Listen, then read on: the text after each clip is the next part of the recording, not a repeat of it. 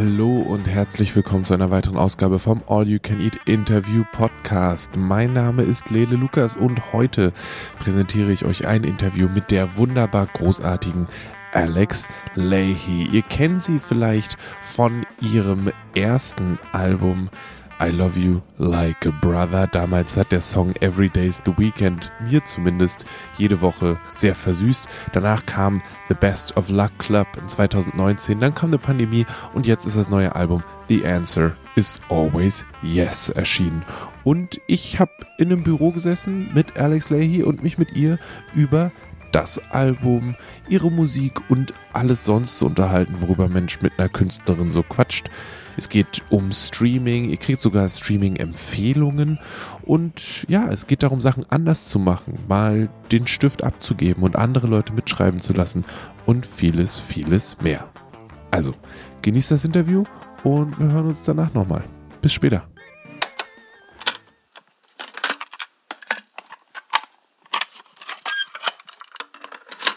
Who are you?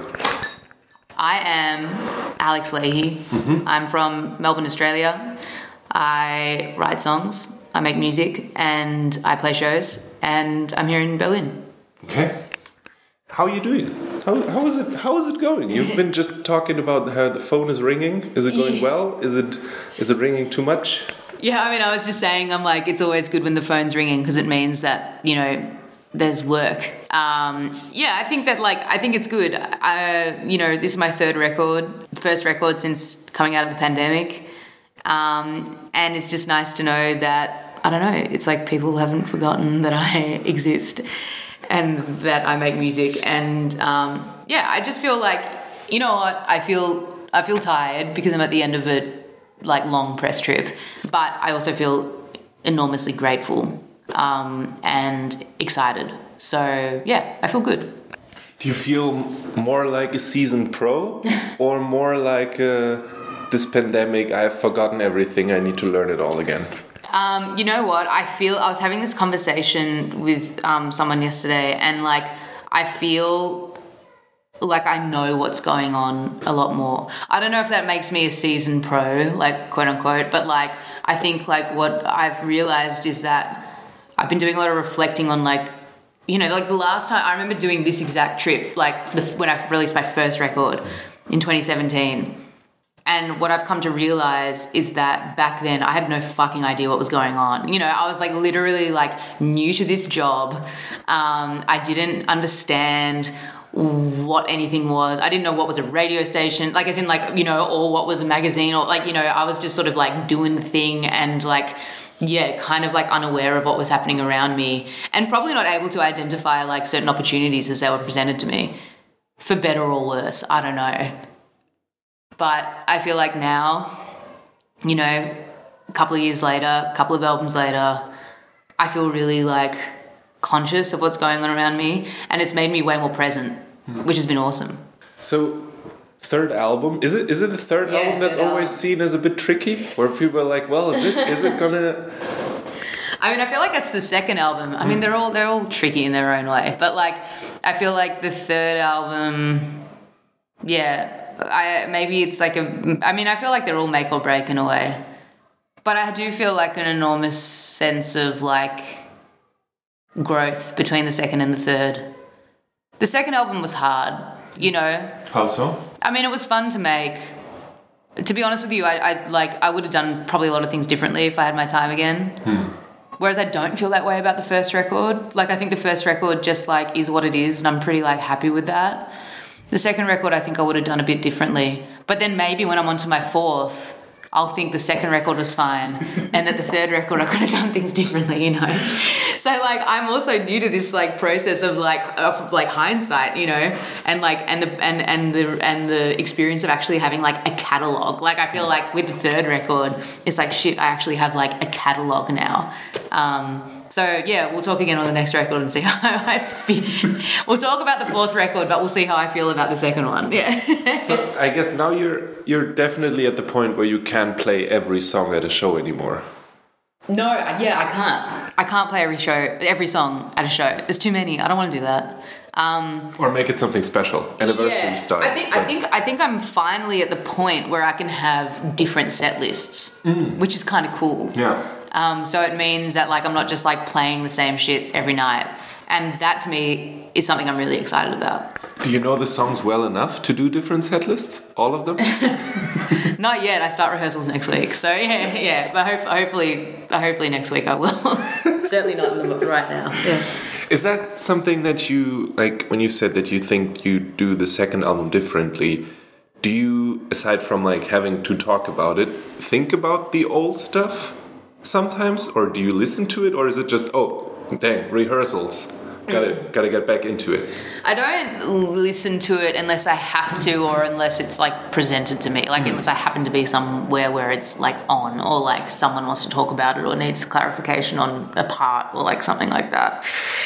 Um, but it is funny going back and listening to some of them, especially now. Like you know, that my first like releases were seven years ago now, like in 2016, and I've grown up like literally so much since then, and my voice has changed a lot. Like I think like for people whose voices don't break, like you know, in a typical like male way. Um, your voice kind of change like it, it gradually changes as you as you're an adult it's not as sudden but it's like a gradual shift and it's funny like yeah listening to back to some stuff. And even friends saying it to me they're like dude your voice sounds so different. Um, i don't know if it's like lower or i don't think it, like my accent's the same of course but like I, I think it's like a bit lower and maybe like more open or something than it, than it used to be. Something about practice, probably, maybe. yeah, just like practice and I don't know, like I think your voice actually does genuinely get better with age up until a point, you know, and then you've just like fucked it so much that you start, you know, getting all old and crusty. Yeah. Are you doing the whole uh, warming up the voices before the show, or are you just winging it? you know, it's funny you ask. I actually just started singing lessons this year. It was actually my New Year's resolution. And, um, and it's changed my life. Like I, I cannot like stress enough how like important it's become to me. And um, yeah, I am warming up for the first time in my life, and um, and now I, and I'm like, what have I been doing this whole time? Like, how was I doing this? And the, and the reality is, is that I just wasn't doing it as good as I am now. So like, you know, because like I've been practicing and like, yeah, anything anyone says about like all that stuff being bullshit, like on the record is wrong. Like it does actually make you better. like if someone sounds amazing without doing it, then they're gonna sound fucking awesome when they do do it. You know, like yeah, it's just it's so good, and it's like it's almost like yoga. Like you just get so in touch with your body, in touch with your breath. Like it's the same f- concepts, you know, and it's it's awesome. It's great. You get some like you know awareness of your voice, and it's sick. Yeah, I don't know what I've been doing this whole time. Drinking tea, probably. yeah, yeah, well, yeah. I'm always interested when I mean you said you're starting rehearsal, and I'm always seeing or see bands and then they're on stage and jumping around and all that stuff. Do you prepare like do you start as a band? Do you go into a fitness regime before the tour starts so that you're ready to do the kicks and Yeah. splits and whatever else Yeah. bands do? I mean, I don't know about the other guys, um, but like for me, I I have been trying to this time around. Um, I've sort of dropped the ball on it a little bit the last couple of weeks, but like yeah, I've been trying to get a bit more fit. Um, because I want to breathe better, you know. I don't want to be out of breath. And some of the songs on the new record are like pretty big sings, you know. So like I want to be able to to do it while also putting on like a, a show, you know. I think that like um, yeah, it's like almost my responsibility to. I don't want to just like stand there and play songs at you. You know, like it's.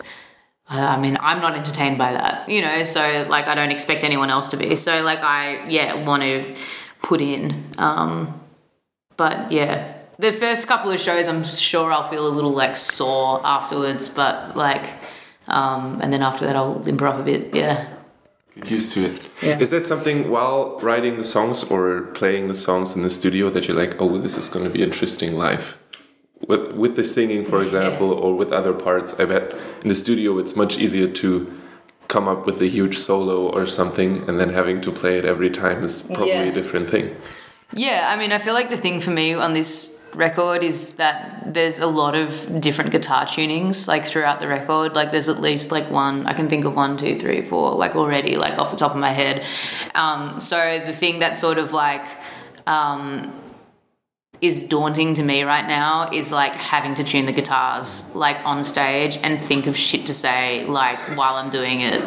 Um, that's like that's what I'm sort of yeah in the it's something that's in the back of my mind like yeah because I'll have to tune some guitars a few times yeah Oh. So we we talked about the third album thing in the beginning, and sometimes I think the first album of a band is like, okay, this is what they sound like. The second album, they build on that. Mm-hmm. On the third album, they are probably a little bit bored of what they're doing, or some want to do something else, and then the third album is very different. Yeah. Is that the same here? And that's what I read as well. That you said you wanted to do something that was different in a sense, or not the same again. Yeah, I mean, I think that like I really, I generally speaking, I really love a band's third album.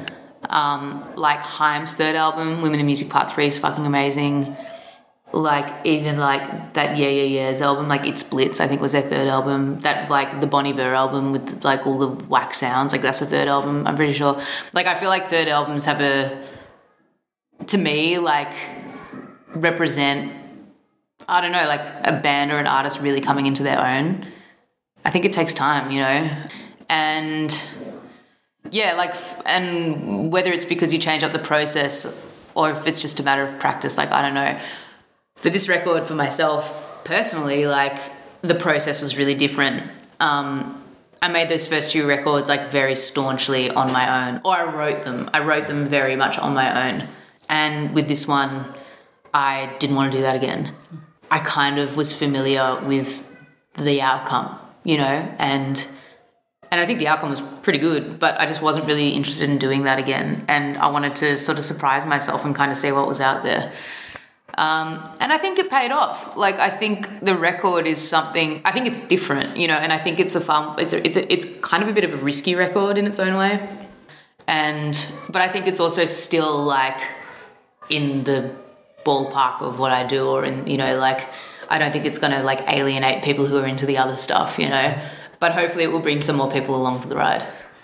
How how how did you go about not writing it alone?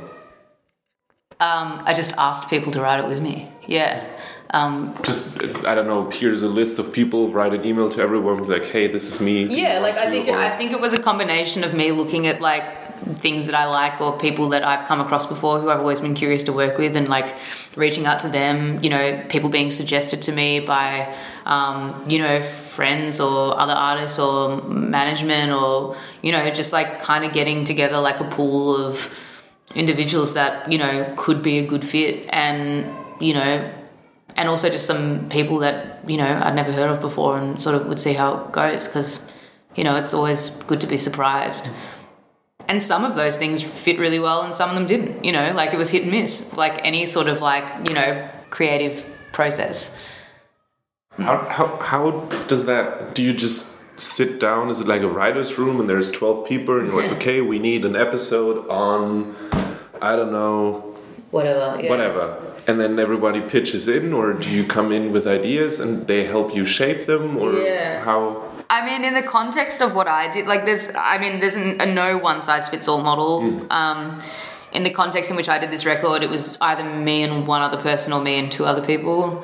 And, you know, I've been that other person for different artists before. Like, I've been that guy in the room with other artists, and it's, I, I love being that guy. Like, it's mm. super fun. But what I've learned in doing that is that the vision has to come from the artist. Like, I as a collaborator like it's not it's not going to be good if i project my own story or like something onto this artist because like it's not relevant to them and like they have to live with it and they need to connect with the thing that they're making. But it's up to them to to to come with that vision you know? Um, or it's up to us to figure out what that is you know? And i um and you know, and I found as being the artist in that situation, it's like if I didn't know what like the vision was for that day, then like it was very hard for something to get done. Like it was very hard for something to get done that I would connect with and that was likely to be something that I wanted to include on the record. And so for me, like I took that responsibility and was like, well, I need to figure out what you know what I want to come come into the studio with today. You know what I want this song to be about, what I think the album's about, whatever. And um, and so yeah, I'd go into the room or place like where I would meet with the people I was collaborating with and being like, this is what I think the song is about, or here's a guitar line, or like. Hmm.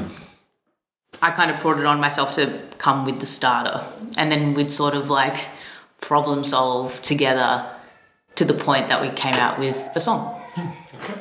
This sounds a little bit to me like you have to very, I don't know. Do you have to know them well? Like because you're talking about personal hmm. stuff, you come in there and be like, oh, this is what happened in my life recently. Let's make a song out Yeah. of it, and then that there's a certain closeness there that I don't know. Is there or not? I don't know. I mean, I think I think sometimes it's helpful to have that relationship. I think at other times it's really cool to not have any precedent at all. Hmm. Like sometimes I think it's really helpful to write a song with people. Like you know, there's a song on the record, "The Sky Is Melting," which I wrote with my friends Oscar and Ali, and I've known them for so long, and we've been making music together for so long, and you know, and that was beautiful, and it's you know, and such a beautiful thing to create with people that you love, and um, and to create with people who are familiar with you, and you're familiar with them, and their and their instincts and intuition and tastes.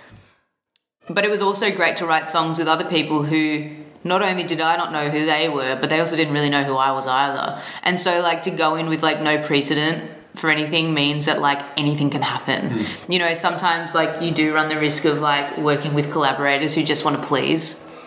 And so you come out with something that's just the same as all your other shit, you know, or just all like a not as good a version of that, an interpretation of that. And for me, like that's not interesting, you know. Like I, that's the whole reason I'm here to do something different, you know. Um, and so it's kind of awesome when you're working with someone who doesn't really know who you are, or maybe if they do, they're like, you know, let's do something completely left to center. And that to me is, um, yeah, like some really good stuff can come out of that approach. Let's take a break in another direction. I read that you like Eurovision. Oh yeah. And I have probably a little uh, get together on Saturday, and I need to be informed. Have you been keeping up? I actually haven't. You know what? Like I I have to say my enthusiasm for Eurovision maybe ironically has kind of waned since Australia started competing. because I just don't think Australia should be there. And also, I don't like the idea of having to like support someone. Hmm. The whole the whole like fun of it was that I had no skin in the game. You know, like the whole like that's why I love watching like basketball because like I don't really follow any of the teams. I just love the sport, you know, and so I'm just like enjoying myself no matter who wins and who loses. With Eurovision it was the same. It was like it doesn't matter to me who wins and who loses. It's just fun. And now Australia's in it. I'm like, well, the fun's gone because, like, you know, I have this like vested interest in one of the countries competing. So, yeah, but I do love Eurovision. It's kind of funny, like seeing it recently. I feel like it's more in the mainstream than ever. Like even with like, didn't like Måneskin win or whatever, like that Italian band. Like it's sort of yeah, it feels like it's so. It's like kind of relevant again, and I liked it when it wasn't relevant. But I'm like, but I, and it was sort of weird and niche. But like, you know, I guess I'm happy for Eurovision, like that they're making money because I, I heard it was sending everyone broke anyway at one point. So like, I'm glad that everyone's back in the black. But um, but yeah, obviously I've got many opinions on Eurovision. Yeah.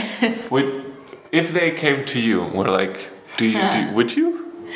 To do it for Australia, I mean, I'd probably think about it, but like, I don't think I'm the guy for it. Like, you know, they got to get someone who's more like fun and like, you know, isn't. Well, you you are very good at putting on different personas for music videos Oh, and having true. some Yeah. fun in that direction. Yeah. But then I just have to do that forever. Like, imagine if I did the Ah, furni- okay, yeah. imagine if I did the furniture guy thing, like you know, on that one video, and then I did that in Eurovision, and then that's just like the brand, you know, and I have to like, you know, that would that would suck. but um, Well, it would suck for me because I got this other thing going on. But like, Do it Yeah, undercover. Like, oh yeah, true. Yeah, I'd love to write a song for Eurovision. Like, I'd love to. Um, and I did write a song with someone once who was in the like a stri- like qu- tried to qualify to go, and it and she didn't make it. But um, yeah, I would love to write a song that was on Eurovision. That's like a life goal. Yeah, yeah, it'd be fun. how do you how do you pick between writing or, or is that a natural thing between writing for yourself or for other people is it the same muscles or different ones That's a good question. I think it's different muscles. Um, yeah, like you said, you're, you're playing a different role, and each role is quite particular. Um, and it also changes depending on who the artist is and what the context is. Um, so yeah, and and it's really nice. Like I feel like to be able to do both and like dive into both, it like it feels really like holistic, like a really holistic kind of mm, way for me to like you know, it means I can write every single song possible, you know, and not have to be like tethered to it. Like, you know, it's it's fun to kind of play dress ups. Yeah. it's kind of an undercover deal Totally, yeah, like yeah. and then you see the song Yeah. being somewhere like Yeah, full like yeah, incognito. It's great. Yeah. and you can pull that up and be like huh I did Yeah. that someone Yeah. else doesn't know yeah that is a huh. that's two sides of it though isn't it on one hand you can be incognito on the other hand someone else is very probably maybe I don't know gets Eurovision famous with something that you've written. Yeah. I mean, I I would love to write a hit one day and I don't give a fuck if I sing it. You know? Like I I don't what do we Lucas did it five minutes. Um, I don't care. Like, you know, I just love making music. I love writing songs. I don't need to be the star. I'm not like I really am not fussed by that. Um, but I love writing you know, I feel like the songs that I write for myself are songs that no one else really can. Like they're so personal, you know, and so that's what keeps me doing this. And it's amazing to see other people connect with that, which is really cool. But yeah, I just love writing songs, and and for them to be heard is like the greatest gift of all, you know. So yeah, I've got I've got far more songs in me than just the ones that I put out, you know. And it's great that I get to be lucky enough to work with other people who you know let me be part of their process. And it's um yeah it's a real privilege. Um, let's say someone has not heard any of your songs before, and now that's the third album's coming out. Where should they start? start on the third one because i need to make back the advance Okay, then go to Bandcamp, buy the album on Bandcamp, and Buy, then buy the third one please. I need to make that money back. The other two are fine. I just need to make back the third one. Okay, no, so okay, no, no streaming on Spotify because that doesn't yeah, help go probably. straight, yeah buy the record and then go st- no i won't say where to stream it from but yeah no buy the, buy the record and then and then stream it and tell your friends. But but which song? Um Which I mean, then they probably play the record from the beginning yeah as intended, probably. But still, if if there's one song, maybe to pick people up. I mean, I think right now, like, I really like They Wouldn't Let Me In, which is like the m- most recent, well, certainly the most recent film clip we put out. And, like, I think is like, I don't know, like, it feels like a good way to show where I'm at. You know, it's always really exciting discovering a band or an artist that's a few records deep. I had that recently actually with Rilo Kiley, um, which is Jenny Lewis's old band. And I remember, like, they haven't put out a record in ages, but I like, you know, people might find this odd, but I only just recently like discovered their music, and it was awesome to like find it. And there's like three or four records. It's like cool, you know, like it's like not some band that you discover and they only have like a four song EP or something, and you're like, oh, but I want more. Like it's it was so cool to yeah find this art, this this band, and and for there to be a whole catalog there for me to like go into. So you know, three albums in, it's exciting to think that maybe there's someone out there. I mean, there's plenty of people out there who haven't heard my music, but it's exciting.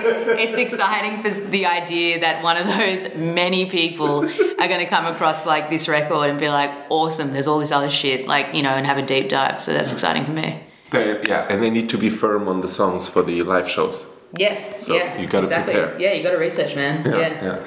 Are you a person that is going to listen to everything and like do you just sit there and listen to music or do you do stuff next to it or is it more of a walking thing?